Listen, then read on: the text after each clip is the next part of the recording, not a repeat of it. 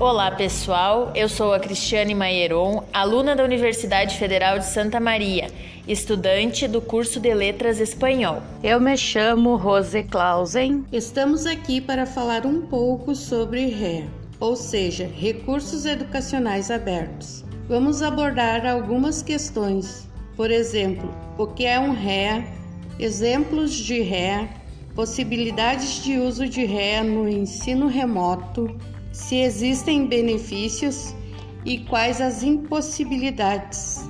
Uma das tendências que emergem com o surgimento da internet e o uso das mídias na educação é a da educação aberta, que é norteada pela colaboração e interatividade da cultura digital. A proposta deste movimento é a de que todos devem ter a liberdade de usar, personalizar, melhorar e redistribuir ferramentas educativas sem restrições, ampliando assim o conhecimento. E para isso é necessária a utilização de recursos educacionais abertos. REA. Recursos educacionais abertos são materiais para uso na educação que estão licenciados de maneira aberta também é um movimento ou comunidade internacional impulsionado pela internet, que tem como objetivo promover o acesso, uso e reuso do REA, baseado na ideia de bens comuns.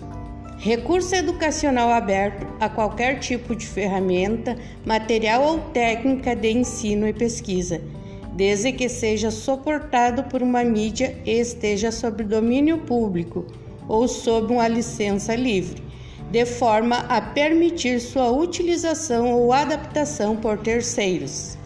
Os REA podem incluir cursos completos, partes de cursos, módulos, guias para estudantes, anotações, livros didáticos, artigos de pesquisa, vídeos, instrumentos de avaliação, recursos interativos como simulações e jogos de interpretação, bancos de dados, software, aplicativos, incluindo versões para dispositivos móveis.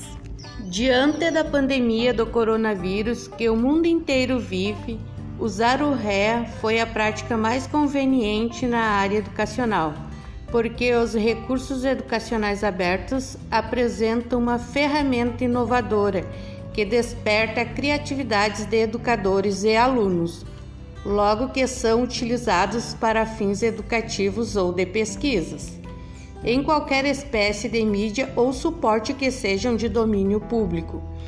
Com a expansão da internet, passamos a viver em uma época de grandes transformações, uma vez que mudanças substanciais têm ocorrido no campo educacional. Precisamos estar a par da todos os recursos e novidades que a web pode nos proporcionar, principalmente quando tais alterações possibilitam melhoras no ensino.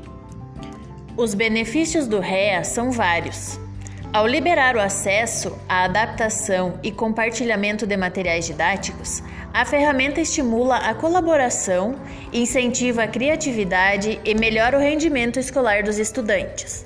Além disso, reduz os custos com material didático, tanto para os entes públicos como para as famílias que têm seus filhos em escolas privadas.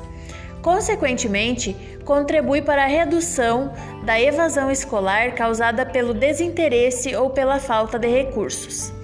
Isso tudo porque o REA permite adequação do conteúdo de acordo com a sua realidade, compartilhamento daquilo que é produzido com outros educadores, disponibilização do material para usuários da web, adaptação dos materiais de acordo com o nível de aprendizagem dos alunos, inclusão de conteúdos relevantes aos alunos, acesso a materiais produzidos por outros usuários da internet, troca e compartilhamento de ideais e adendos possibilidade de os alunos criarem, acrescentarem e modificarem materiais, além de responderem aos exercícios dentro do próprio livro online. Acessibilidade ao material para outros usuários em qualquer lugar. Diante de todas essas possibilidades, também existem fatores que impossibilitam o uso do REA, como a inadequação da LDA Lei dos Direitos Autorais na Sociedade da Informação. A impossibilidade de proteção dos direitos autorais pelas instituições. A dificuldade encontrada pelos autores de entrar na justiça para a defesa de seus direitos.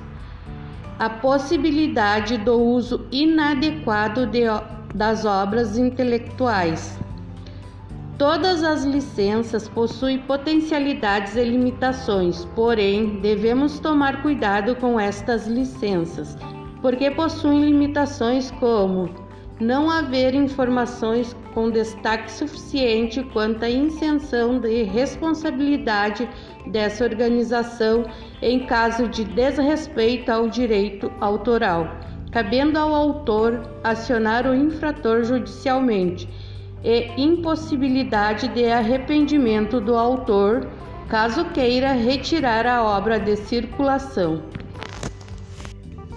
Bom, pessoal, esperamos que nossa fala tenha sido esclarecedora.